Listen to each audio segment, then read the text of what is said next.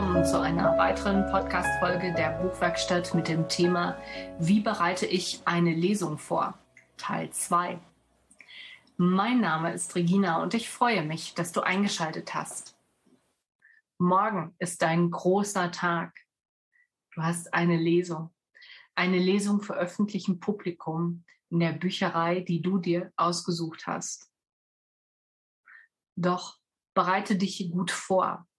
Am besten packst du heute noch deine Tasche mit all den Dingen, die du brauchst, sprich Texte, Bücher, ausreichend Stifte zum Signieren.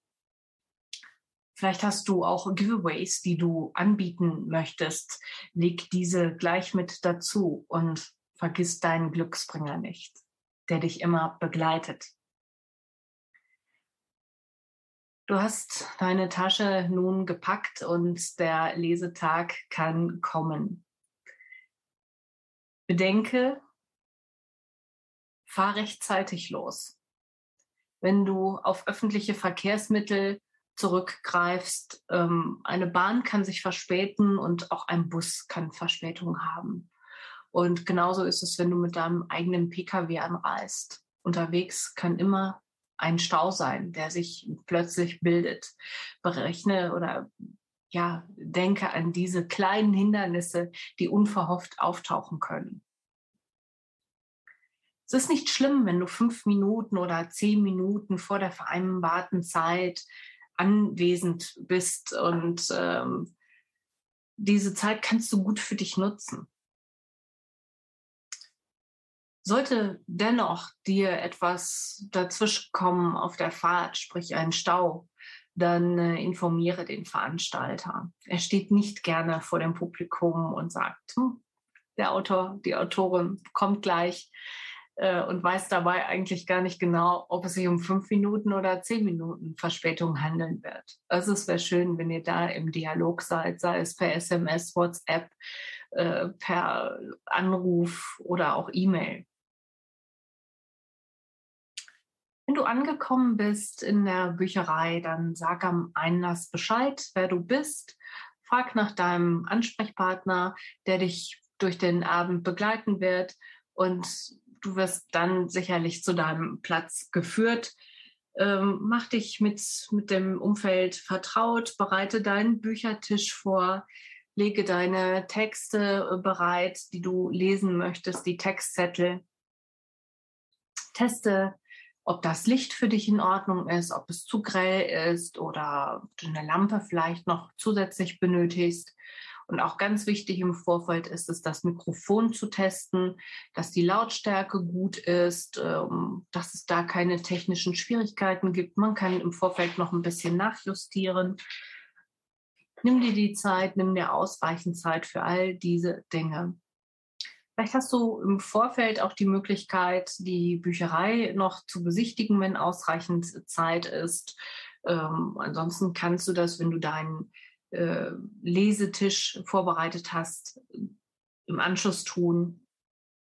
Wenn du ein Glas Wasser brauchst oder einen, einen Präsentationsständer, das wird dir die Bücherei sicherlich alles äh, gerne zur Verfügung stellen. Das sind auch die Dinge, die im, im Vorfeld auch schon abgesprochen sind. Meistens, wenn du dich so ein bisschen eingerichtet hast, wird der Veranstalter äh, nochmal auf dich zukommen und äh, dich um Unterschrift für eine Einwilligungserklärung bitten. Hier geht es dann darum, dass äh, während der Veranstaltung Fotos gemacht werden und diese für die Pressearbeit genutzt werden dürfen. Und dann ist es soweit. Der große Moment ist da. Das Publikum hat Platz genommen und du beginnst deine Lesung. Genieße die Zeit. Genieße die Zeit mit den Menschen, die dir zuhören und nimm sie mit auf eine ganz besondere Reise. Du wirst merken, wie schnell die Zeit vergeht. Was für ein schöner Abend. Du hattest ein tolles Publikum.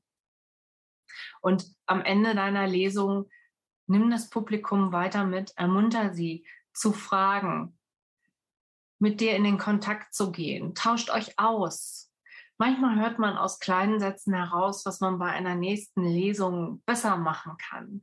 Und manchmal kommt man über die Geschichten mit den Menschen in den Dialog und man bekommt nochmal wundervolle Impulse für neue Geschichten. Wenn du nicht selber deine Bücher verkaufst, hast du genügend Zeit und Raum, um deine verkauften Bücher auch zu signieren. Und scheu dich nicht nachzufragen, wenn du einen Namen nicht verstanden hast. Es ist unheimlich wichtig, dass derjenige, der das Buch erwirbt oder der es auch jemandem schenken möchte, dass der Name für die Person auch richtig geschrieben wird.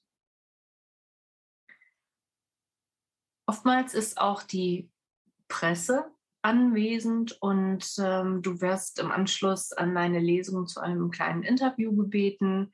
Du hast ähm, dann die Möglichkeit, ein paar Tage später deinen Artikel in der Presse äh, zu finden und du kannst ihn dann auch noch mal über die sozialen Medien ähm, gut verbreiten.